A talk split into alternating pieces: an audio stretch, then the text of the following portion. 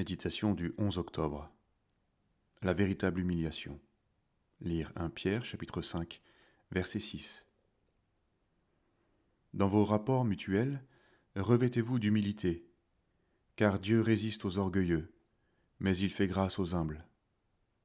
Humiliez-vous sous la puissante main de Dieu, afin qu'il vous élève au temps convenable. Notre préoccupation ne doit pas être d'humilier notre voisin pour lui éviter de s'élever, ce n'est pas notre rôle. Peut-être faut-il veiller tout au plus à ne pas l'élever, par amour pour lui, afin de lui épargner les préjudices de l'orgueil. Celui qui humilie les autres s'érige en juge et manifeste son propre orgueil.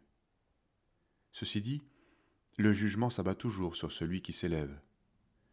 L'homme qui s'enorgueillit sera un jour abaissé.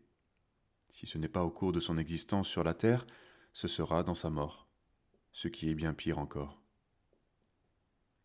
Le signe précurseur certain d'une chute, c'est donc l'élévation. Avant le désastre, le cœur de l'homme s'élève. Proverbe 18, verset 12. Il nous faut comprendre que la gloire et l'honneur appartiennent à Dieu. Et lorsque nous nous élevons, c'est donc lui que nous offensons. Au lieu de manifester notre reconnaissance et de louer Dieu, nous nous glorifions de notre propre force, de nos victoires. Or Dieu a donné sa loi. Tu n'auras pas d'autre Dieu devant ma face. Tu ne te feras point d'image taillée.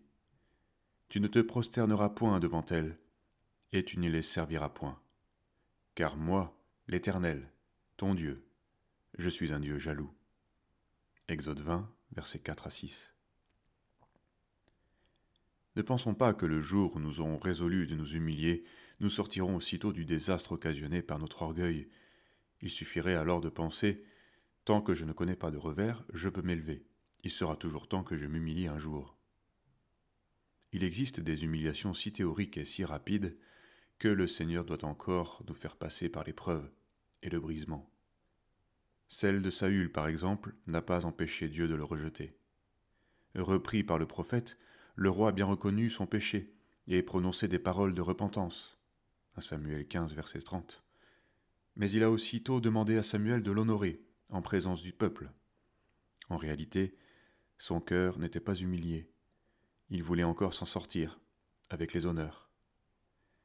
Quelle différence avec le fils prodigue Résolu de revenir vers son père après avoir dilapidé tous ses biens, il lui dit Je ne suis plus digne d'être appelé ton fils. Traite-moi comme l'un de tes ouvriers.